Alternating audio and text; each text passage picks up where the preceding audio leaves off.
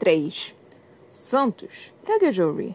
Todas as Londres ficam assim tão geladas? Ficam, respondeu Kel, enquanto seguia o príncipe para longe do coração pulsante e brilhante da cidade, descendo ruas cada vez mais estreitas. E ainda mais. Enquanto caminhavam, Kel imaginou essa Londres interposta com as outras Londres, com uma camada ou mesmo espectro sobre as demais. Por ali, eles iriam para Westminster. Lá estaria o pátio de pedra onde certa vez houvera uma estátua dos Danes. Os passos de Ree pararam de súbito à frente, e que eu erguei os olhos para ver o príncipe segurando a porta de uma taverna. Uma placa de madeira trazia os dizeres East Avenstrasse, Blessed Waters. Kel xingou baixinho. Ele conhecia o suficiente sobre o lugar para saber que eles não deveriam estar ali. Ree não deveria estar ali. Não era tão ruim quanto Free of Knives, no coração do, do Shaw, onde as marcas pretas dos limitadores faiscavam em quase todos os punhos. Ou a Jack and All, que tinha causado tantos problemas na última saída deles. Mas a Waters tinha a sua reputação de desordeira. Tac, repreendeu Kel, em arnesiano, porque este não era o tipo de lugar para falar ilustre real. O quê? perguntou Ree inocentemente, tirando o chapéu da cabeça de Kel. Não é o Rationast. Tem um negócio aqui. Que negócios? Perguntou Kel, enquanto Ree acomodava o chapéu sobre seus cachos. Mas o príncipe apenas piscou e entrou de modo que ele não teve escolha senão congelar ali fora ou segui-lo. O interior do lugar cheirava a mar e a cerveja, enquanto o esplendor era amplo, com cores vivas e luz brilhante. A Waters era feita de cantos escuros e lareiras com fogo baixo, mesas e cabines espalhadas como, como corpos pelo salão. O ar era denso de fumaça e barulhento, com risadas estridentes e ameaças ébrias. Pelo menos este lugar é autêntico, pensou Kel, sem fingimento, sem ilusões, Lembrava-o da Stone's Throw, da Setting Sun e da Scorched Bone. Pontos fixos no mundo, lugares onde Kel tinha feito negócios, tempos atrás, quando seus negócios eram menos aceitáveis. Quando barganhava com bugigangas de lugares distantes, do tipo que apenas ele podia alcançar. Ree puxou a aba do chapéu para cobrir os olhos claros conforme se aproximava do bar. Ele apontou para uma sombra atrás do, do barman, deslizando um pedaço de papel e um único lixo de prata pela madeira do balcão. Para o Essen Tusk, disse o príncipe em voz baixa. Competidor? Perguntou a sombra com uma voz áspera. Câmara of Lost. Vencedor? Renegou com a cabeça. Não, só até as nonas. A sombra lançou um olhar cauteloso, mas pegou a aposta com um movimento rápido dos dedos, como quem recolhe uma carta de baralho em um truque, e recuou para o canto do bar. Kel sacudiu a cabeça, incrédulo. Você veio aqui fazer uma aposta? No torneio que você mesmo está organizando? Havia um brilho nos olhos de Rin. Exatamente. Isso é ilegal, retrucou Kel. É por isso que estamos aqui. E pode me explicar por que não podíamos ter começado a noite aqui? Por quê? explicou Ree, chamando o barman com um aceno de mão. Você estava de péssimo humor quando eu arrastei daquele palácio. O que não é nada incomum, mas ainda assim.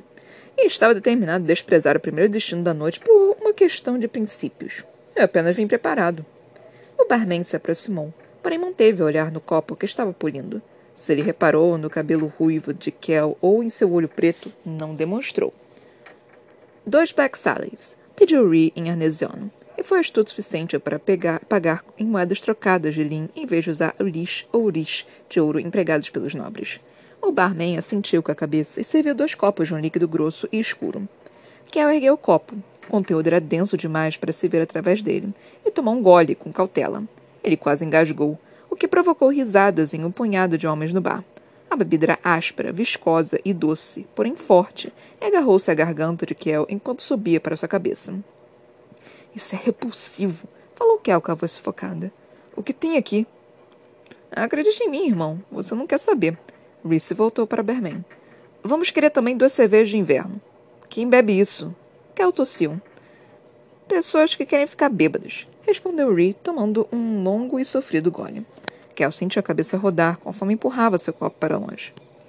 Vá devagar, disse ele, mas o príncipe parecia decidido a terminar a bebida e bateu o copo vazio no balcão, estremecendo. Os homens no fim do bar bateram seus próprios copos em um gesto de aprovação, e Ree fez uma mesura vacilante. Impressionante, murmurou Kel, ao mesmo tempo que alguém atrás dele falava com desprezo. Se você quer saber, o príncipe é um merdinha mimado. Kel e Ree ficaram tensos. O homem estava jogado a uma mesa com mais dois homens, todos virados de costas para o bar. Olha como você fala, avisou o outro. É a realeza que está jogando na lama. Mas antes que Kel pudesse sentir qualquer alívio, todos começaram a rir. Reese segurou a borda do balcão com toda a força que os nós de seus dedos ficaram brancos, e que apertou o ombro do irmão forte o suficiente para sentir a dor ecoar em seu próprio. A última coisa que precisava era do príncipe perder envolvido em uma briga de Blessed Waters. O que foi que você disse antes? Sibilou no ouvido de Ree. Sobre aqueles que queriam nos ver queimar? Dizem que ele não tem um pingo de magia nele. Prosseguiu o primeiro homem, obviamente bêbado. Nenhum homem sóbrio falaria algo assim em voz alta. Vai entender, murmurou o segundo. Não é justo, falou o terceiro. Se ele não tivesse naquele palácio enfeitado, estaria mendigando como um cachorro. A pior parte era que o homem provavelmente estava certo. O mundo era governado pela magia, mas o poder não, segui não seguia linha ou linhagem clara. Fluía espesso em alguns e ralo em outros. E além disso, se a magia negava seu poder a uma pessoa, o povo entendia como julgamento. Os fracos eram evitados e deixados à própria mercê para se defenderem. Às vezes, tais pessoas iam para a vida no mar, onde o poder elemental importava menos do que a força simples dos músculos, mas era mais comum que ficassem roubassem, acabando com menos do que tinha de início. Era uma vida da qual Ree tinha sido poupado apenas por seu nascimento. Que direito ele tem de sentar naquele trono? resmungou o segundo. Nenhum. Essa é que é. Que eu já tinha ouvido o suficiente. Estava a ponto de se virar para a mesa quando Ree estendeu a mão. O gesto foi relaxado, o toque despreocupado. O seu trabalho, disse ele, pegando a cerveja e se dirigindo para o outro lado do salão. Um dos homens estava recostado na cadeira, inclinada e apenas com duas pernas de madeira no chão. E Kel a desequilibrou ao passar. Ele não olhou para trás, mas ouviu o som do, co do corpo caindo no chão. Cachorrinho levado. Sussurrou Ree, mas Kel percebeu o sorriso na voz dele. O príncipe passou entre as mesas para chegar a uma cabine na parede mais distante. E Kel estava prestes a segui-lo quando algo na taverna chamou sua atenção. Ou melhor, alguém. Ela se destacava, não apenas porque era uma das únicas mulheres no local, mas porque ele a conhecia. Haviam se encontrado somente duas vezes, mas ele reconheceu instantaneamente, desde o sorriso felino até o cabelo preto torcido com uma corda atrás de sua cabeça, cada mecha intricada com fios de ouro. Era muito corajoso trajar metal tão precioso em um lugar de bandidos e ladrões. Mas Kissimir Vazren era mais ousada do que a maioria. Era também a atual campeã de Essen Task, e a razão pela qual o torneio estava sendo realizado em Londres. Os jogos só começariam dali a 15 dias, mas lá estava ela, divertindo-se com seu cortejo em um canto da Bassett Waters, cercada por sua costumeira comitiva de belos bajuladores. A competidora passara a maior parte do ano viajando pelo Império, exibindo-se e orientando jovens magos, quando os bolsos deles eram grandes o suficiente. A primeira vez em que conseguira um lugar na cobiçada lista de participantes foi quando tinha apenas 16 anos, e nos últimos 12 anos e quatro torneios, ela havia escalado posições até o lugar de vencedora. Com apenas 28 anos, podia facilmente voltar a fazê-lo. Kissimir mexeu preguiçosamente em um brinco de pedra, um dos três que tinha em cada orelha, sustentando o um sorriso lupino no rosto. Então ela deixou o olhar vagar, passando por sua mesa e pelo salão, até repousá-la em Kel. Os olhos dela tinham uma miríade de cores, e alguns insistiam que ela podia ver dentro da alma de uma pessoa. Mesmo Kel duvidando de que suas íris únicas pudessem lhe conceder algum poder extraordinário, mas quem era ele para julgar, carregando a marca da magia desenhada como tinta em um dos olhos? O olhar dela era enervante ainda assim. Ela inclinou o queixo para cima e deixou que a luz da taverna captasse o preto brilhante de seu olho direito. Kissimia sequer pareceu surpresa. Ela simplesmente brindou a ele, com um movimento quase imperceptível, quando levou um copo daquele líquido preto aos lábios. Você vai se sentar? perguntou ou vai ficar de sentinela? Kel desviou o olhar e virou-se para o irmão. Ree estava esticado ao longo do banco com os pés para cima, mexendo na aba do chapéu de Kel e murmurando quanto gostava do seu próprio. Kel empurrou as botas do príncipe para lado para conseguir sentar. Ele queria perguntar sobre a lista de participantes do torneio, sobre Alucard Emery, mas, mesmo não dito, o nome deixou um sabor amargo em sua boca. Ele tomou um longo gole de cerveja que não foi capaz de limpar a bile. Devemos fazer uma viagem, falou Ree, arrastando-se para sentar-se direito. Quando o torneio acabar. Kel riu. Estou falando sério, insistiu o príncipe, embaralhando ligeiramente as palavras. Ele sabia que Ree estava realmente falando sério, mas também sabia que isso nunca aconteceria. A coroa não permitia que Kel viajasse além das fronteiras de Londres, mesmo quando se aventurava em mundos diferentes. Alegavam que era para sua própria segurança. E talvez fosse, mas ele e Ree sabiam que essa não era a única razão. Vou falar com o papai, disse Ree, divagando como se o assunto já estivesse aparecendo de sua mente. Então já estava novamente de pé, deslizando para fora da cabine. Onde você está indo? perguntou Kel. Buscar outra rodada para nós. Kel olhou para o copo descartado de Ree e depois para o seu, ainda pela metade. Acho que já bebemos o suficiente, afirmou Kel. O príncipe girou à volta dele, agarrando-se à cabine. Então agora você fala por nós dois? explodiu, os olhos vidrados. Primeiro copo e agora a vontade? A alfinetado atingiu, e Kel de repente se sentiu horrivelmente cansado. Está bem, rosnou. Vá nos envenenar. Ele esfregou os olhos e viu seu irmão se afastar. Reese sempre tivera uma inclinação pela bebida, mas nunca com um único propósito de estar bêbado demais para funcionar. Bêbado demais para pensar. Os santos sabiam que Kel tinha seus próprios demônios, mas não poderia afogá-los. Não daquele jeito. Não sabia por que continuava deixando Reed tentar. Kel procurou nos bolsos do seu casaco, encontrou um clipe de bronze com três cigarrilhas. Ele nunca tinha sido um grande fumante, embora também nunca houvesse sido um grande bebedor. Ainda assim, querendo recuperar pelo menos um pouco do controle sobre o que colocava no próprio corpo, estalou os dedos e acendeu a cigarrilha, com a pequena chama que dançava sobre seu polegar. Ele aspirou profundamente. Não era tabaco, como na Londres cinza, nem o horrível charuto que fumava na Londres branca, e sim uma agradável folha condimentada que arejava sua cabeça e acalmava seus nervos. Kel soltou uma baforada, seus olhos perdendo foco da, na nuvem de fumaça. Ele viu o passo e ergueu os olhos, esperando ver Ree, mas encontrou uma jovem. Ela trazia as marcas da comitiva de Kissimir, desde o cabelo escuro enrolado, passando pelas borlas de ouro, até o pingente de olho de gato no pescoço. Avan, falou ela com uma voz suave como seda. Avan, respondeu Kel. A mulher se aproximou e a barra de seu vestido roçou na beirada da cabine. A mestra Vaseline envia seus cumprimentos e deseja que eu lhe transmita uma mensagem. E qual a mensagem? indagou ele, tragando mais uma vez. Ela sorriu, e antes que ele pudesse fazer qualquer coisa, antes mesmo que pudesse exalar a fumaça, estendeu as mãos, pegou o rosto de Kel e o beijou. A expressão ficou presa no peito de Kel. O calor percorreu seu corpo e, quando a garota se afastou, o suficiente para encontrar seu olhar, ela soltou um sopro de fumaça. Ele quase riu. Seus lábios se curvaram em um sorriso ferino, e os olhos dela procuraram os dele, não com medo ou mesmo surpresa, mas com algo que lembrava empolgação. Reverência. E Kel sabia que aquele era o momento em que ele deveria sentir como impostor. Mas não sentiu. Ele olhou por trás dela para o príncipe que ainda estava de pé em frente ao bar. Ela só disse isso? Perguntou Kel. A boca da jovem se contraiu de leve. As instruções dela foram vagas. Mas havem várias, meu abençoado príncipe. Não, disse ele, franzindo o senho. Não diga príncipe. O que então? Ele engoliu seco. Apenas Kel. Ela corou. Era íntimo demais. As normas da sociedade ditavam que, mesmo que ele se despisse do título real, deveria ser chamado de Mestre Kel. Mas ele também não queria ser isso.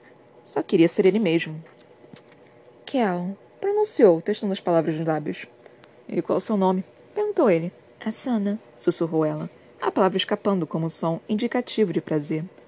Ela o guiou de volta ao banco, o gesto de alguma forma ousado e tímido ao mesmo tempo. Então sua boca estava na dele. Suas roupas eram acinturadas, de acordo com a moda atual. Ele enredou os dedos nos laços do corpete que ficavam na parte inferior das costas. Kel.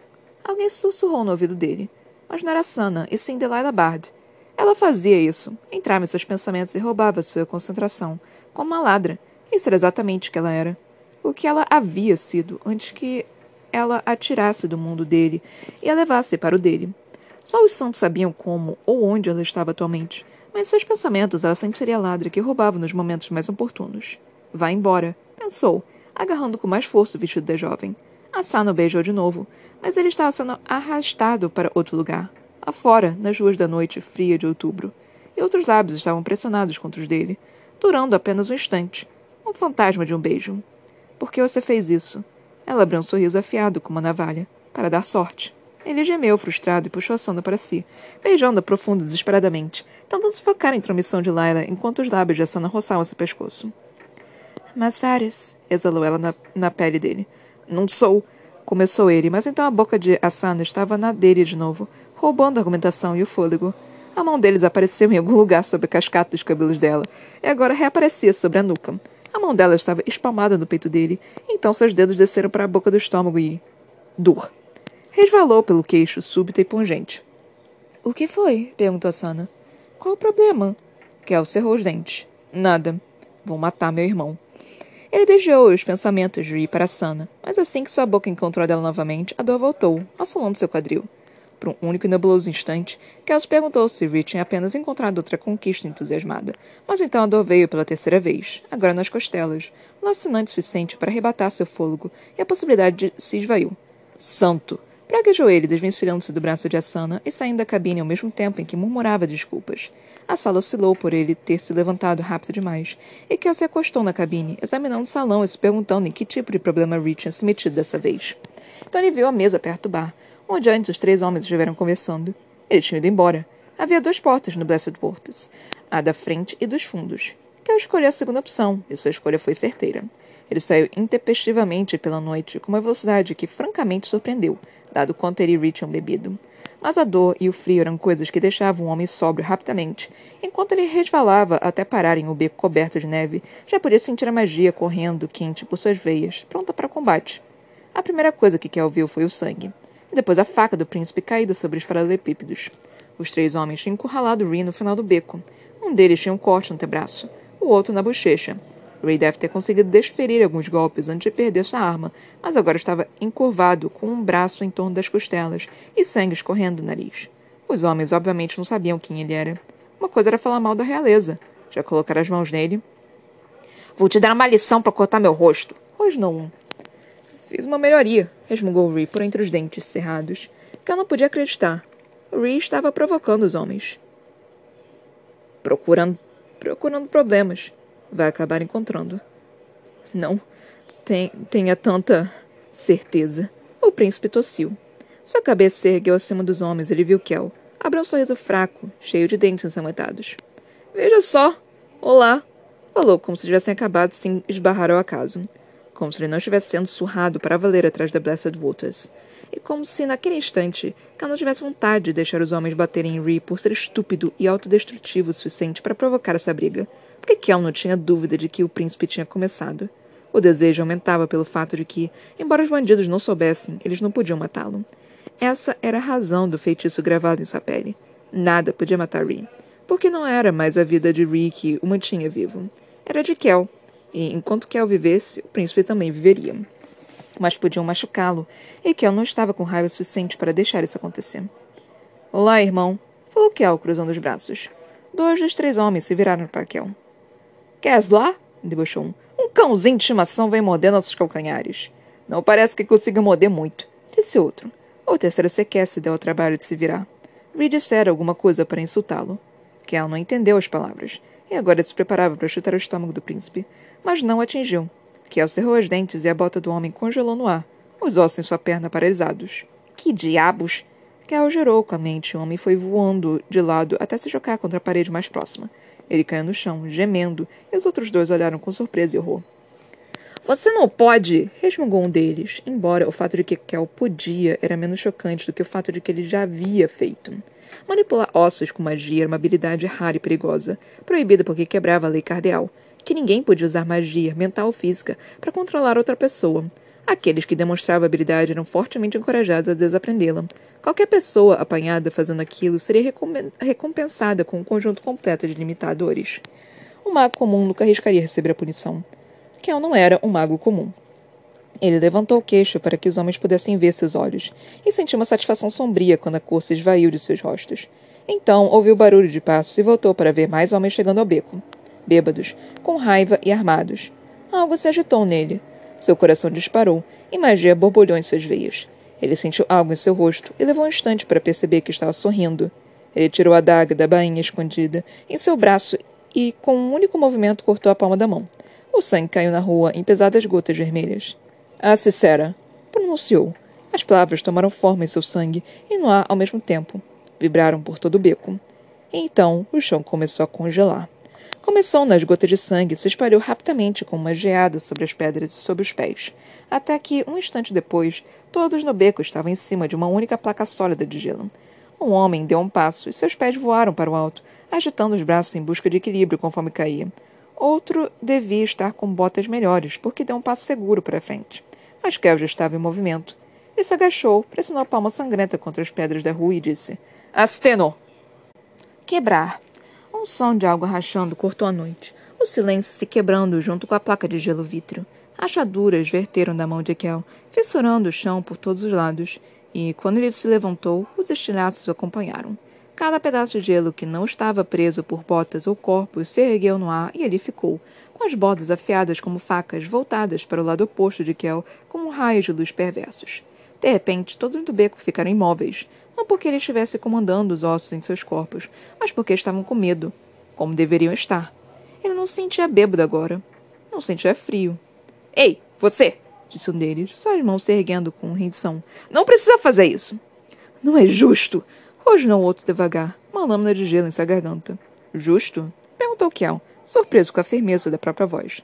Três contra um é justo. Ele começou! Oito contra dois é justo? Continuou Kel. Parece para mim que as chances estão a seu favor. Os pedaços de gelo pairando no ar começaram a se mover para frente. Kel ouviu silvos de pânico. Estávamos apenas nos defendendo. Não sabíamos. Virado de costas para a parede traseira, Ree se endireitou. Qual é, Kel? Fique quieto, Ree avisou Kel. Você já causou problemas demais. Os fragmentos pontiagudos de gelo flutuaram para todos os lados. Em seguida voaram com uma precisão lenta, até que dois ou três encontraram cada homem. Traçaram um curso até garganta, coração e vísceras. Os estilhaços e os homens que olhavam para eles esperaram os olhos arregalados e prenderam a respiração para ver o que fariam. O que Kel faria? O movimento de seu pulso era tudo que era preciso para acabar com todos os homens no beco. Pare, disse uma voz, a palavra quase suave demais para se ouvir. Pare. Então, de repente, muito mais alto, a voz era de Ree, as palavras irrompendo de sua garganta. Kel, pare! E a noite voltou ao foco e ele percebeu que estava ali de pé, controlando oito vidas em sua mão, e quase as tinha exterminado. Não para puni-los por atacar Ree. O príncipe provavelmente os havia provocado, nem por terem sido homens maus, embora vários deles pudessem ser, mas apenas porque podia, porque era bom estar no controle, ser o mais forte, saber que, no final, ele seria o único que ficaria de pé. Kel esperou e baixou a mão, deixando os estilhaços de gelo caírem nos paralelepípedos, onde se quebraram. Os homens arfaram, xingaram e tropeçaram juntos, o feitiço daquele instante sendo quebrado. Um caiu no chão, tremendo. Outro parecia prestes a vomitar. São daqui, falou Kel, calmamente. E os homens obedeceram. Eles viu sair correndo. As pessoas já pensavam que Kel era um monstro, e agora ele tinha dado mais peso aos medos, o que só faria tudo ficar pior. Mas não importava. Nada do que ele fazia parecia tornar as coisas melhores. Seus passos crepitaram no gelo quebrado conforme ele caminhava até onde Ree estava apoiado na parede. Ele parecia atordoado, mas Kel pensou que tinha menos a ver com a sua e mais com a bebida. O sangue tinha parado de escorrer no nariz e do lábio, e seu rosto não estava ferido. Quando Kel examinou o próprio corpo em busca de ecos de dor, sentiu apenas um par de costelas doloridas. Kel estendeu a mão e ajudou Ree a levantar. O príncipe deu um passo à frente e se desequilibrou, mas Kel pegou e o manteve de pé. Lá vai você de novo, murmurou Ree, apoiando a cabeça no ombro de Kel. Você nunca me deixa cair. E deixar você me levar junto? Ralhou Kel, apoiando o braço do príncipe em seus ombros. Vamos, irmão. Acho que já nos divertimos bastante para uma noite. Sinto muito. Sussurrou Ree. Eu sei. Mas a verdade era que Kel não conseguia se esquecer do modo como sentia durante a luta. A pequena parte desafiadora que, sem dúvida, gostara de tudo. Ele não podia esquecer aquele sorriso que pertenceria a ele e, ao mesmo tempo, a alguém inteiramente diferente. Kel estremeceu e ajudou o irmão a voltar para casa.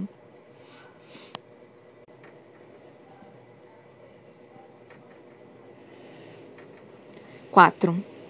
Os guardas estavam esperando por eles no corredor. Kel levara o príncipe por todo o caminho de volta ao palácio e pela escadaria do Dick antes de barrar com os homens. Dois deles eram guardas de Ree, os outros dois dele próprio, e os quatro pareciam irritados. Vistones, falou Kel, fingindo frivolidade. Querem me dar uma ajuda? Como se estivesse carregando um saco de trigo e não o príncipe real de Ards. Os guardas de Ree estavam pálidos de raiva e preocupação, mas nenhum se moveu. Staff Rastra? Disse ele, apelando para seus próprios guardas. Tudo que encontrou foi um silêncio inquebrável. Ótimo. Saiam do caminho, eu mesmo vou levá-lo. Ele passou com truculência pelos guardas. Esse sangue é do príncipe? Perguntou Viz, apontando para a manga da blusa de Kel, que ele usara para limpar o rosto de Ree. Não, mentiu. Só meu. Os homens de Ree relaxaram consideravelmente ao ouvir essa informação, o que Kel achou desconcertante. Viz era do tipo nervoso, os pelos sempre eriçados, e Tones não tinha um pingo de senso de humor, com a carranca de um oficial militar. Ambos tinham servido ao rei Maxim antes de serem designados para proteger o jovem da realeza, e viam a rebeldia do príncipe com muito menos indiferença do que os anteriores. Quanto aos guardas de Kel, Rastra era jovem e ansioso, mas Taff quase nunca dizia uma palavra, fosse para Kel ou em sua presença. No primeiro mês, Kel não conseguia ter certeza se o guarda odiava, o temia ou ambos. Então Riley contou a verdade. A irmã de Staff tinha morrido na Noite Preta, e Kel soube que ele provavelmente sentia ambos. Ele é um bom guarda, disse Ree quando Kel perguntou por que designaria um homem como ele para protegê-lo. Então acrescentou sombriamente. Foi a escolha do papai. Agora, quando o grupo alcançou o corredor real que os irmãos compartilhavam, Tornes pegou um bilhete e ergueu para Kel ler. Isso não é engraçado. Aparentemente, Ree tivera a graça de fixar um bilhete na porta de seu quarto, no caso de alguém do palácio se preocupar. Não fui sequestrado. Saí para beber com Kel. Fiquem aqui esperando. O quarto de Ree ficava no fim do corredor, destacado por duas portas ornamentadas. Kel deu um chute para abri-las. Muito barulho, resmungou Ree. Mestre Kel, advertiu Viz, seguindo para dentro do aposento. Devo insistir para que você pare com essas. Não você a sair, mas você permitiu. Sou irmão dele, não guarda! explodiu Kel. Ele sabia que tinha sido criado para proteger Ree tanto quanto para ser seu companheiro, mas não era uma tarefa fácil e, além do mais, já não tinha feito o suficiente. Tony assalhou. O rei e a rainha. Vou, em... Vou embora! gritou Reed, despertando. Estão me dando dor de cabeça. Alteza, começou Viz, alcançando o braço de Reed. Fora! vociferou o príncipe com súbito rigor. Os guardas se afastaram, depois olharam inseguros para Kel. Vocês ouviram o príncipe, resmungou ele. Saiam. Seu olhar recaiu sobre seus próprios homens. Todos vocês. Quando as portas se fecharam atrás dele, Kel meio guiou, meio arrastou Ree para a cama. Acho que os guardas estão começando a gostar de mim, resmungou ele. Ree cambaleou e caiu de costas na cama, um dos braços cobrindo os olhos. Desculpe. Desculpe, disse ele, quase sussurrando, e Kel estremeceu, lembrando-se daquela noite horrível. O príncipe sangrando até a morte, enquanto ele e Laila tentavam levá-lo para a segurança. Os suaves desculpes se esvaindo até se transformarem em silêncio, quietude. Tudo minha culpa. A voz de Ree o trouxe de volta à realidade. Fique quieto, pediu Kel, desabando em uma cadeira que estava ao lado da cama. Eu só queria... Como era antes. Eu sei, disse Kel, esfregando os olhos. Eu sei. Ele continuou sentado ali até Ree ficar em silêncio, a salvo em seu sono, então fez força para se colocar de pé. O quarto balançou ligeiramente, e Kel se apoiou por um instante na coluna de madeira esculpida da cama antes de voltar para os próprios aposentos. Não pelo corredor principal e por seus guardas, mas pelo cor corredor secreto que seguia entre os quartos. Quando Kel entrou, as lamparinas se acenderam, vivas. Era magia fácil, sem esforço, mas a luz não fez se sentir em casa. O cômodo sempre parecera estranhamente alheio, rígido, com uma vestimenta mal feita e sem caimento apropriado. Era um quarto para a realeza. O teto era revestido de tecidos que caíam oscilantes, das cores da noite, e uma elegante escrivaninha ocupava uma das paredes. Um sofá e cadeiras estavam dispostos em volta de um conjunto de chá de prata, e um par de portas de vidro levava a uma varanda agora coberta por uma fina camada de neve. Kel tirou o casaco e revirou-o dentro para fora algumas vezes, retornando ao vermelho real antes de colocá-lo sobre um otomano. Ele sentia falta de seu pequeno quarto no alto da escada da Ruby Fields, com suas paredes ásperas, sua cama estreita e dura e seu ruído constante. Mas o quarto, a taverna e a mulher que o administrava haviam sido queimados até virar cinzas meses atrás por Roland, e Kel não conseguiu encontrar forças para procurar outro. O quarto foi um segredo, e Kel havia prometido à coroa, e a que pararia de guardar segredos. Ele perdera o quarto e a privacidade que vinha com ele, mas havia algo bom em continuar sentindo aquela falta. Ele supôs que merecia isso. Outros perderam muito mais por causa dele. Então Kel permaneceu nos aposentos reais. A cama o convidava em uma plataforma elevada, com um colchão macio, um mar de travesseiros. Mas, em vez de ir para lá, Kel desabou em sua cadeira favorita. Uma coisa gasta se comparada à cama, encontrada em um dos escritórios do palácio. Encarava as portas da varanda e o horizonte, voltada para o brilho quente e vermelho do átomo. Ele estalou os dedos e as lamparinas escureceram até apagar. Sentada ali apenas à luz do rio, Somente cansada se voltou, como invariavelmente fazia, para Delilah Bard. Quando Kel pensava nela, não era uma garota, e sim três. Ao lado de Rua Magrela, que o roubara em um beco. A parceira sanguinária que lutara ao lado dele, e agora impossível que fora embora sem nunca olhar para trás. Onde você está, Laila? ponderou. Em que tipo de problemas você está se metendo? Kel puxou o lenço do bolso traseiro, um pequeno quadrado de tecido escuro, que lhe fora dado pela primeira vez por uma garota vestida de garoto em um beco escuro, um truque de mãos para poder roubá-lo. Ele usara para encontrá-la mais de uma vez e se perguntou se poderia fazê-lo de novo ou se agora pertencia mais a ele do que a ela. Imaginou aonde o levaria, se funcionasse. Ele sabia com uma certeza que vinha de suas entranhas que ela estava viva. Ela tinha que estar viva e a invejava. Invejava o fato de que aquela garota da Londres cinza estava lá fora em algum lugar, vendo parte do mundo que Kel, o habitante da Londres vermelha, Montari, nunca tinha vislumbrado. Kel colocou o lenço de lado, fechou os olhos e esperou que o sono dominasse. Quando isso aconteceu, ele sonhou com ela, de pé em sua varanda, incitando a sair e brincar. Sonhou que a mão dela se enroscava na dele, um pulso de poder o entrelaçando e unindo. Sonhou com os dois correndo por ruas desconhecidas. Não aquele de Londres que já havia percorrido, mas curvas e desvios em lugares onde ele nunca tinha ido e outros que ele poderia jamais conhecer. Mas lá estava ela, ao seu lado, puxando para a liberdade.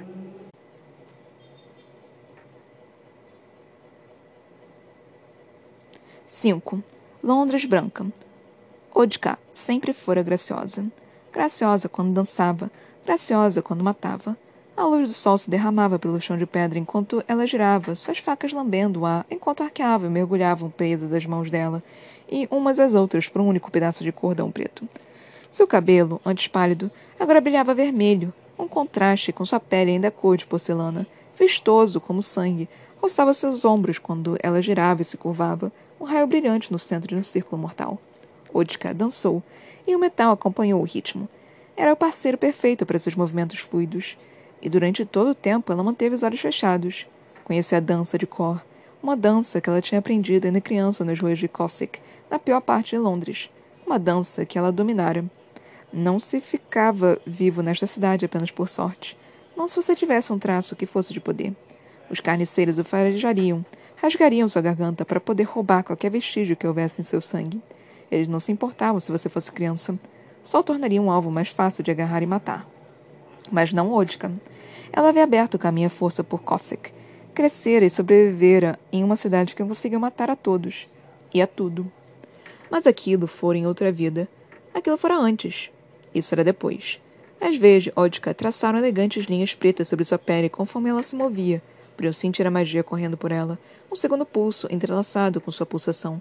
Primeiro havia queimado, tão quente que ela temeu que a consumisse, da mesma forma que tinha consumido outros. Mas então ela se entregara. Seu corpo parara de lutar, assim como o poder. Ela o abraçara, e uma vez que havia feito, eles retribuíram o abraço e eles dançaram juntos, queimaram juntos, fundindo-se como aço reforçado. As lâminas cantaram, extensões de suas mãos. A dança estava quase terminada. Então ela sentiu a convocação, como uma labareda de calor dentro do crânio, e parou, não de súbito, lógico, mas lentamente, enrolando o cordão preto em torno das mãos até que as lâminas bateram nas palmas. Só então seus olhos se abriram. Um era amarelo, o outro era preto. Prova de que ela havia sido escolhida. Não era a primeira, mas isso não era problema. Não importava. O que importava era que os outros haviam sido muito fracos. O primeiro durara apenas alguns dias. O segundo mal conseguira aguentar uma semana. Mas Odka era diferente. Odka era forte. Ela tinha sobrevivido. Ela iria sobreviver enquanto fosse digna. Essa foi a promessa do rei quando a escolhera. Odka enrolou o cordão ao redor das lâminas e deslizou a arma de volta no coldre em seu quadril. O suor gotejava nas pontas do cabelo carmesim, e ela torceu antes de se enfiar no casaco e amarrar a capa. Seus dedos tracejaram a cicatriz que subia na garganta até a mandíbula e ao longo da bochecha, terminando logo abaixo da marca do rei.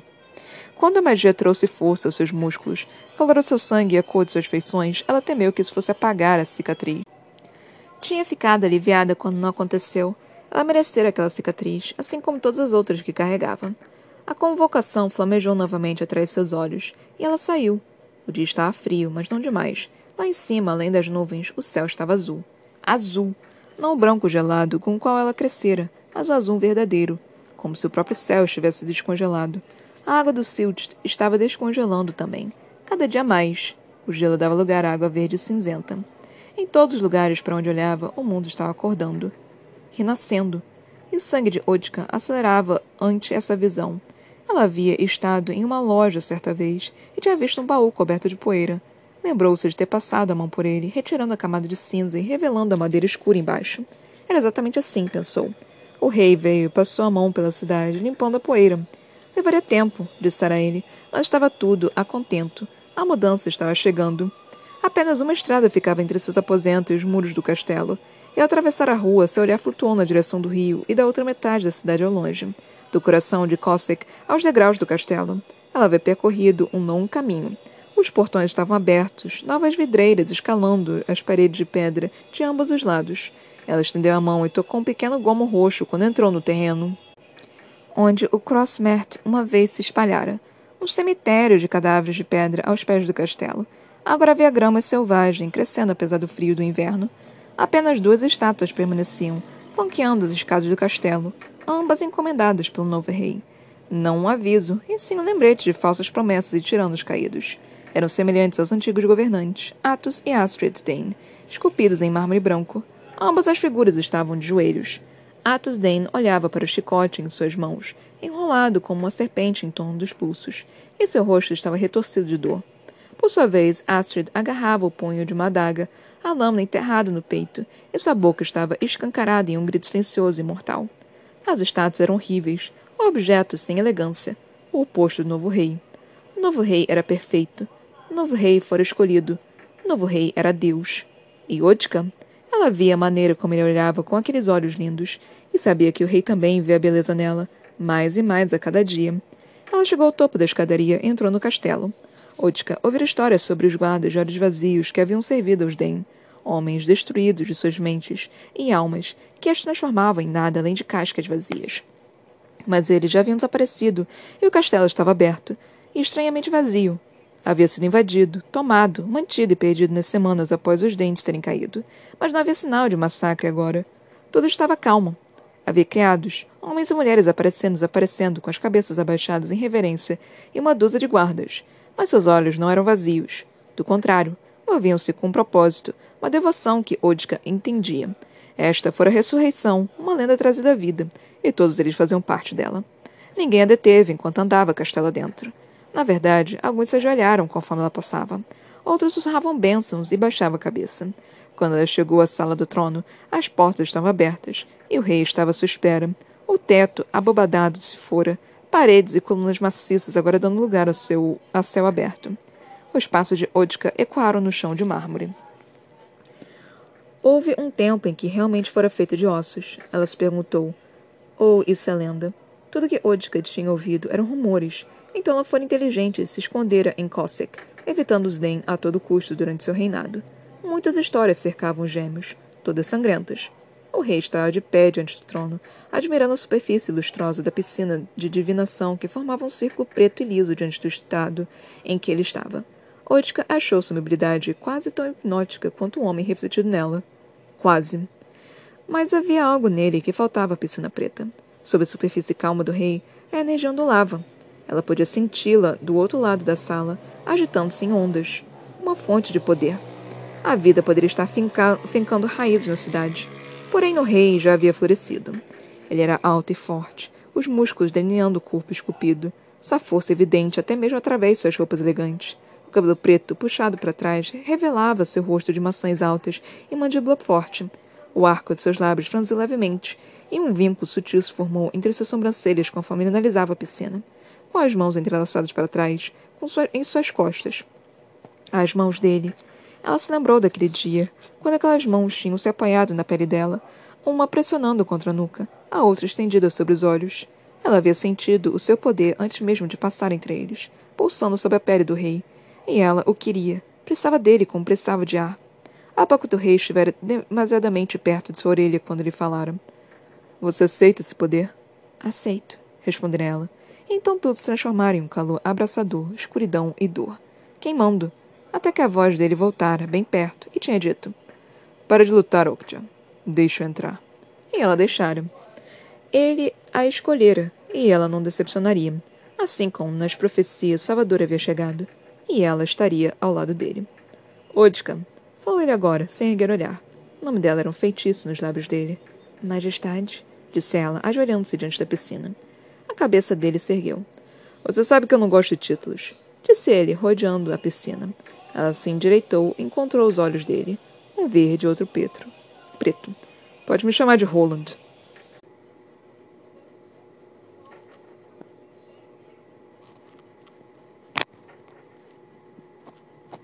Ok, nós terminamos a parte 2. Vamos entrar na parte 3. E terminamos na página. Deixa eu checar, deixa eu checar. Gente, alguém tava surpreso que Roland era o novo rei? Eu não tava, eu já sabia que ia ser ele. 103, paramos na página 103. Tipo, já era meio que óbvio que ia ser ele. Eu só tava, tipo, esperando. Fala aí um, um olho verde, um olho preto. Fala aí um olho verde, um olho preto. Eu tava só esperando. Aí falou, pode me chamar de Roland. Eu fiquei, ah, alguém tinha alguma dúvida? Alguém tinha alguma dúvida sobre isso? Eu não tinha. Eu real não tinha. Quando a Odka falou, tipo, ah, o novo rei, não sei o que, eu falei, Roland. Ela, não, porque o rei é maravilhoso. Roland. Não, porque isso, Roland. Gente, só me fala que é a Roland lá, o cacete. Então, eu li essa parte, tipo, só, mano, fala que é Roland.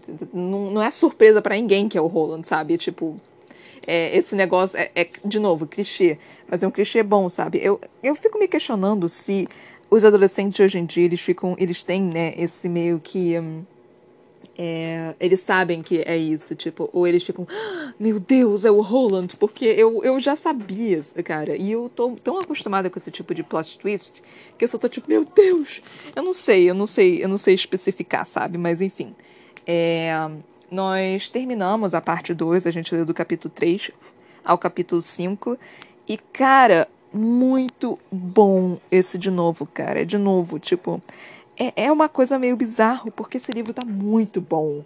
Esse livro tá muito legal, mas ao mesmo tempo eu não tenho vontade de lê-lo. E eu tô tão cansada, gente. Vocês não têm ideia do quão cansada eu tô. Eu não tô conseguindo descansar direito porque tá quente. Eu não consigo descansar quando tá quente. Eu passo mal no calor. Então tá, tá inferno, literalmente. Mas enfim, alguns pontos que eu li, eu fiquei tipo, meu Deus, que coisa incrível! Eu amei! Que eu não esperava, né? Eu achei engraçado. Tipo, o Ri indo pro para aquela taverna, né? Chamamos, chamemos ela de taverna. Para aquela taverna é, e ele meio que querendo ficar bêbado, querendo meio que pegar a vida dele de volta, né? Como eu falei no último episódio. E eu só vendo tudo aquilo, e aí, tipo, o, o Kel entrando também e vendo a, a outra menina lá falando, ah, uma mulher que ele conheceu muito bem. Ih, que mulher é essa, Kel? Aí apareceu a, a menina, tipo, e eu só fiquei, oh, bom, bom. E, e, e, qual é a do Alucard? Por que, que o, o Kel não gosta muito do Alucard? Por, o que que tá acontecendo aí? Que, que rixa é essa entre Kel e Alucard? Tô querendo saber, gente, tô querendo saber.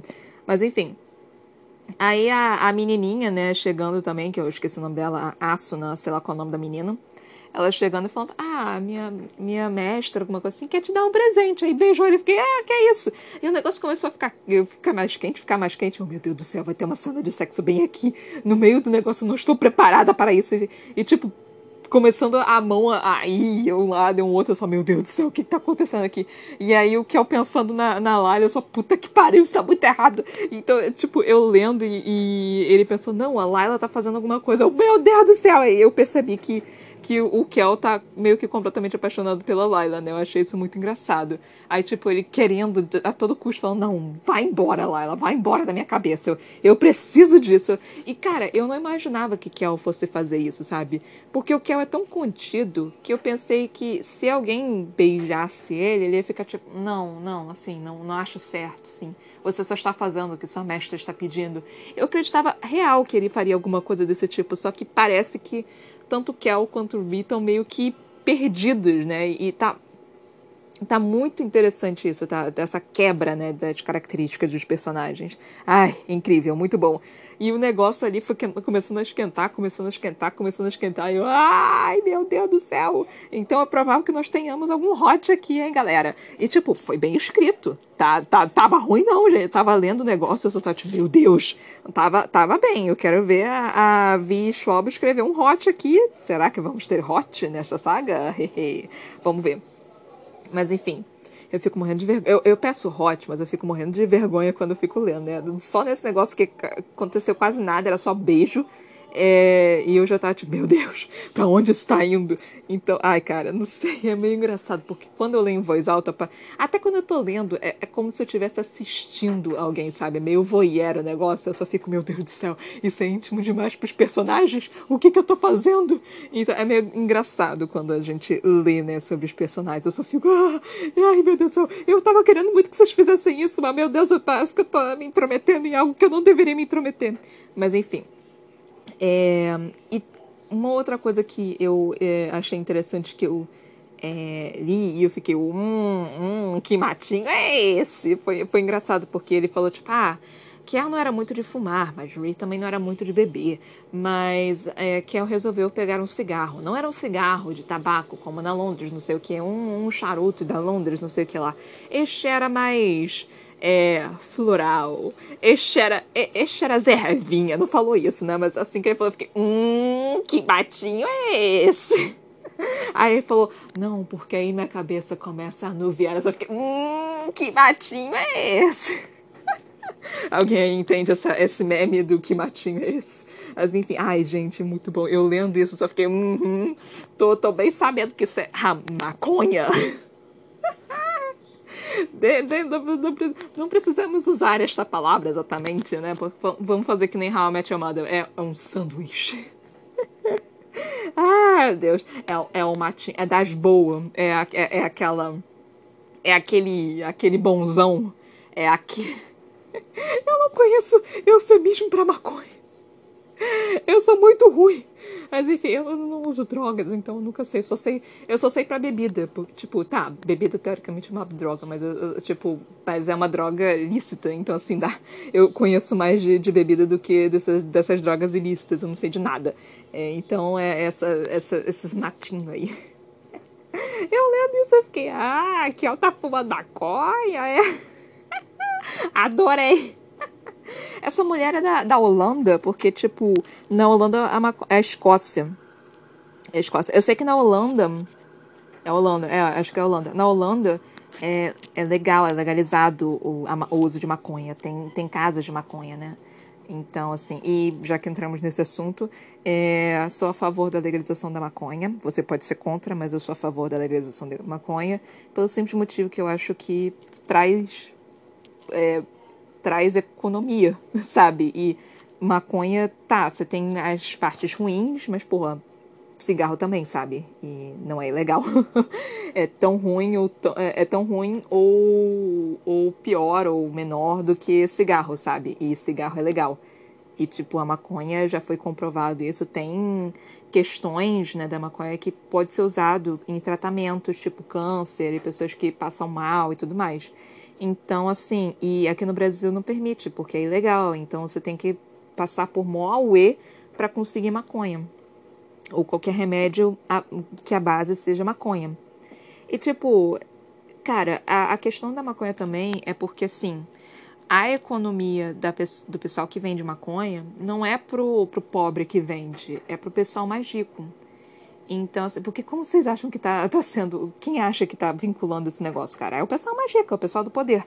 Então, assim, eu acho que se a gente conseguisse legalizar a maconha aqui no Brasil, a gente ia conseguir ter uma, é, uma economia, né? Tipo, uma, uma. Não é uma saudação, uma saudação de dinheiro. Uma movimentação de, de dinheiro muito maior do que a gente tem agora. Então, eu acho que é uma forma da gente realmente conseguir, assim, é, ter uma economia até melhor, porque, sabe, a, a criação, a plan, o plantio de maconha, eu sei isso porque assisto muita série de, de CSI e, e maconha, é sempre um negócio que eles falam muito sobre. É, a maconha, é, ela precisa de temperatura, tipo aqui do Brasil. É, é normal, assim, se, a, a nossa temperatura, é, pelo menos do Rio de Janeiro, é ideal, assim, para cultivar maconha. E nos Estados Unidos, na Holanda, em todos esses lugares que é legalizado, eles têm que, têm que fazer um mafuá para conseguir é, cultivar maconha. E aqui no Brasil nós temos as condições perfeitas, sabe? Não em todo o Brasil, porque o Brasil é grande demais, mas em certas regiões do Brasil nós temos condições perfeitas para poder criar maconha, fazer plantio de maconha. E por isso eu sou a favor da legalização da maconha. Você pode ser contra, assim, não tem problema nenhum. Você pode dizer, tipo, não, porque maconheiro é isso, porque maconheiro é aquilo, porque a maconha pode causar mal, que não sei o que. Tipo, sim, sabe? Só que fast food também causa mal. Cigarro também causa mal. Álcool também causa mal. É... Os remédios que você toma também causa mal. Já viu uma bula de um anticoncepcional? então, assim, no final das contas, tudo vai te causar mal, assim, dependendo do que for, sabe? Então, basicamente, assim, tipo, você não é a favor da maconha, você não, não quer sentir cheiro, você não quer a legalização da maconha, cara, é só você não ter na sua casa, sabe? Tipo. Porque, vamos combinar, pelo menos aqui no Rio de Janeiro, não sei como é que fica aí nos outros estados ou outros países que as pessoas estão. Vamos combinar que, tipo, a gente já sente cheirinho da, da a marula, da marula enquanto a gente tá andando em alguns lugarzinhos, né? A gente sente esse cheirinho, a gente sabe o que, que tá rolando. Mas ninguém se importa, sabe? Tipo, eu só fico, ah, tá, cheirinho de maconha, alguém tá fumando uma. E eu só fico. E, tipo, maconha, teoricamente, ela nem te deixa noiada, ela te deixa muito. Uau, que que é isso? Ele te deixa muito good vibes, sabe? Não é tipo crack ou heroína ou LSD que te deixa tipo, caralho, o que tá acontecendo aqui? Então, maconha é um negócio relaxante. Então, tipo, é, já viu maconheiro na sua vida, gente? Porque assim, tipo, e, assim, maconheiro de verdade eu realmente não sei. Eu tenho, eu tenho teorias de que as pessoas é. Mas, cara, são as pessoas mais lerdas desse planeta. Então, assim, tipo, tá, você pode ser contra, mas assim, eu acho que não ia causar mal a ninguém. Assim, causar mal ia causar mal, mas a gente come McDonald's todo dia também causa mal. Então, assim, é, troca um câncer pelo outro. Por que não? Enfim. É, aí teve isso. Surpreendi completamente com a questão do, do Kel indo agarrando a menina, só fiquei, epa! O Ree comprando briga, né, com, com os caras, eu só fiquei tipo, puta que pariu, Ree, o que, que você tá fazendo? E eu descobri uma coisa que eu não sabia, que eu achava que, tipo, se o Ree morresse, o Kel ia morrer. Mas pelo visto não, pelo visto é só o Kel. Se o Kel morrer, o Ree morre. Então, tipo, a vida do Ree tá vinculada ao Kel. Não é vida. Uh, não, não é uma, uma troca. É literalmente se o Kel morrer, o Ree morre. E o Ree não tem como morrer. Eu achei isso interessante, porque eu, eu não sabia disso. Eu achei que era aquela troca-troca. Que se um morre, os dois morrem. Aí quando o Kel disse, tipo, ah, Ree não podia morrer. E quando o Ree gritou com ele, falando, tipo, porra, você já domina meu corpo, agora você quer dominar minha, minha mente também? Eu só fiquei, porra, Ree, pelo amor de Deus, ele fez isso pra te salvar, sabe? Não tinha outra escolha, não tinha o que fazer. Por favor, dá um, dá um desconto. Eu sei que tu tá puto, mas por favor, cara, assim tenta controlar, sabe, essas emoções aí. É, aí, tipo, o Kel também, ele começou a lutar e aí fez todo aquele negócio que ele tava, que ele tava desejando, né, a luta e não sei o que, o sangue dele tava borbulhando, eu só fiquei, meu Deus, o que que tá acontecendo com esses meninos? E, tipo, a única pessoa que tá meio sana nessa porra é a Laila, né, que tá lá no meio do mar e tá de boas. É, e, e, ela era mais insana do, do trio, e eu só tô tipo, ó, pra caralho. Isso não é uma boa coisa de se pensar. Mas enfim. Aí.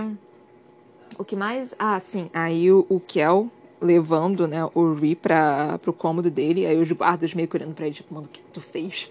E, tipo, os guardas não confiando nele, eu só fiquei, caralho, gente, pelo amor de Deus, assim, tipo. Não, não, não precisa tratar ele dessa forma, sabe? Que, que horrível, assim, tipo. No final das contas, você, você. O Kel não é uma pessoa ruim, coitado. Eu tô com uma pena do Kel, cara. Eu já tinha uma pena dele antes, no primeiro livro. Mas agora, mas antes, ele era tipo. Ele tinha uma vida assim boa, né? Ele tinha. Ele era. Ele era um personagem assim que tinha tudo, mas ele ficava com vergonha do que ele tinha, né? E aí agora tá todo mundo com medo dele. Então ele, de novo, ele tá meio que com vergonha do que ele tem e do que aconteceu. Então só tô tipo, ai, Kel, seu pobrezinho. Que, que pena de você, puta que pariu.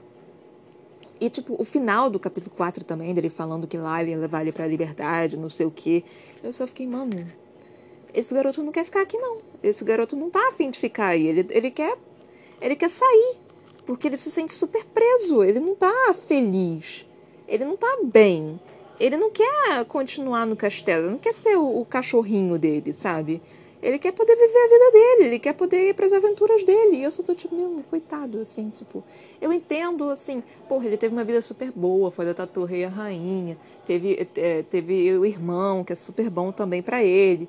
Mas, cara, ele nunca se sentiu livre de verdade, mesmo ele tendo tudo isso. Ele, ele quer a vida dele, ele quer fazer o que ele quer, ele quer conseguir ter as aventuras dele, ele quer viver o, o que ele quer. Então, isso é, é, é tipo, é muito interessante. É tipo, é white people problems. É mais ou menos assim, sabe? Eu tô, eu, eu tô entre, tipo, falar, porra, vai se fuder, garoto, você tem tudo aí, você ainda tá reclamando, e ao mesmo tempo, porra, mesmo ele tendo tudo, não é exatamente o que ele quer, não é isso que ele quer, sabe? Ele quer poder viajar, ele quer poder fazer isso, ele quer poder fazer aquilo. É porque ele tá meio preso a essa situação. Então eu tô, eu tô meio que dividida entre, puta que pariu, se eu, se eu fosse uma princesa, não ia estar tá reclamando tão cedo. E, meu Deus do céu, ele não é livre. Eu tô meio nessa, nessa, é, nessa questão, né? Tipo, é, eu, eu não sei muito bem porque é, é engraçado. É, eu acho que é a mesma coisa que as pessoas assistirem é, as Kardashians. Assim, eu, eu detesto. Assim, eu nunca assisti um episódio, mas a, a, toda vez que uma pessoa fala para mim, eu só fico, mano, por que, que você assiste isso? Que são umas coisas meio que ridículas. Tipo, uma das irmãs perdeu o anel de, de sei lá quantos quilos de diamante na praia. Eu só fiquei, mano, por que, que você levou um anel de diamante na praia? E ela ficou desesperada, tipo, meu anel, meu anel. Eu só fiquei, mano, você é rica, você pode comprar outro assim, tipo, tranquilamente, assim, sabe? E não apenas isso, por que caralhos você levou um anel tão caro pra praia? Você vai. Você, você não leva esse tipo de coisa pra praia. Tu, tu, qual é o teu problema, mulher? Então, eu ouvindo esse tipo de coisa, eu fiquei, mano, não é possível. Então, assim, é, é, é meio que engraçado, só que ao mesmo tempo eu não tenho paciência pra esse tipo de coisa. Ai, meu Deus do céu. Não dá, cara. Eu acho que se eu assistisse, eu ia ficar, puta que pariu, vai se fuder essa grana toda que você tem, que você podia ajudar um milhão de pessoas e não tá reclamando que tu perdeu seu anel de brilhante. Tá bom, então. Então, assim, é... é. É esse tipo de pensamento que eu tenho de vez em quando. Mas, enfim. Aí, o último capítulo, né, que foi o capítulo 5, nós tivemos Otka, que é um nome interessante. E nós tivemos uma outra Antari, né? Nós temos o Roland, que voltou, tipo, yay! Eu nem tô triste por Roland ter voltado, não, mas assim, é provável que o Roland seja o vilão dessa, desse, desse livro. E eu estou decepcionada com isso, porque eu não queria o meu Roland querido sendo vilão. Mas enfim, nós temos a Odka, que eu. Aí que tá. Eu não tenho certeza se a Odka é realmente uma Antari, nasceu Antari, ou o Roland tornou ela Antari. Porque tinha algumas coisas nesse capítulo, nesse capítulo 5, que eu fiquei um cadinho confuso, né? Que parece, ah, foi criada, foi nascida, não sei o quê, não sei o que lá. Eu só fiquei, pera, ela nasceu com isso ela foi criada, ela foi testada, ela fez? Porque eu fiquei um pouquinho confusa. Porque, tipo, pode ser que o Roland, por ter ido para Londres Preta, porque ele voltou, né, da Londres Preta, e ter voltado a Londres Preta, pode ser que ele tenha conseguido um poder muito maior do que ele tinha antes. Então, pode ser que com esse poder ele consiga criar Antares novos. Mas eu não tenho certeza, isso é uma teoria. Eu ainda vou, vou ver se esse negócio está certo ou não. Então, talvez. Porque eu não entendi se a Odka é, nasceu Antari e se escondeu, ou ela foi criada como Antari e o Roland achou ela e só ficou tipo: não, você agora vai ter esse meu poder aqui e vamos lá. Então, eu, eu fiquei um pouquinho confusa quanto a isso. Mas vai ser respondido daqui a pouco. Então, acho que é isso, galerinha. Espero que vocês tenham gostado do episódio. Espero que vocês estejam curtindo esse fim de ano. Porque tá quente. Ai, eu odeio calor. É, espero que vocês estejam curtindo o livro e tem bichinhos pulando em cima de mim. É, espero que, assim, espero que o ano novo de vocês seja ótimo, porque eu espero que o meu também seja. Né? Festa, party, everyday. Mas enfim, é, bebam bastante, mas com cuidado. Ninguém, não quero ninguém entrando em, em coma alcoólica, a não ser que você seja menor de idade, então não beba. É, como bastante, se divirtam bastante, beijo na boca, façam o que vocês quiserem, cuidado com o corona também, uma beijo na boca pra cacete. É, o corona ainda existe, tá, gente? Mas é, espero que vocês tenham tomado as quatro doses, quatro doses de, de vacina, por favor. E acho que é isso, galera. Muito, muito, muito obrigada por ter me ouvido até aqui. É, eu ainda não coloquei, eu não sei como é que tá pra ir pra vocês, mas, tipo, eu, eu ainda tenho que descobrir como é que eu vou monetizar esse, esse podcast. Mas eventualmente eu vou descobrir, eventualmente eu vou conseguir espero, né? É, eventualmente eu vejo como é que faz aqui a questão. E aí eu vou começar a colocar propagandas no meio. Então eu peço para vocês não me odiarem por causa disso. Eu juro que eu não vou colocar em todos os episódios, porque vai ser chato. Mas eu vou colocar em uma boa quantidade, assim, né? Pra eu poder conseguir um dinheirinho, né, gente? Tô há dois anos aqui trabalhando duro. Tudo bem que esse último ano foi cansativo pra porra. Eu não consegui estar aqui todos os dias e eu tô me crucificando por isso. Mas, gente, eu esse, esse ano foi tenso. Esse ano, assim, começou muita coisa nova, muita coisa aconteceu, muita coisa ruim aconteceu. Então, eu tô meio que acabada, destruída. Então, assim, mas tô aqui ainda. Talvez não todos os dias, mas tô aqui. Então é isso, galerinha. Até a próxima. Beijinhos e tchau, tchau. E eu juro que eventualmente eu consigo voltar a gravar todos os dias. Eventualmente, eu juro. Não sei quando, mas eu vou. Juro. Prometo. Promessa de coraçãozinho. Dedinho. É isso. Até a próxima. Tchau, tchau.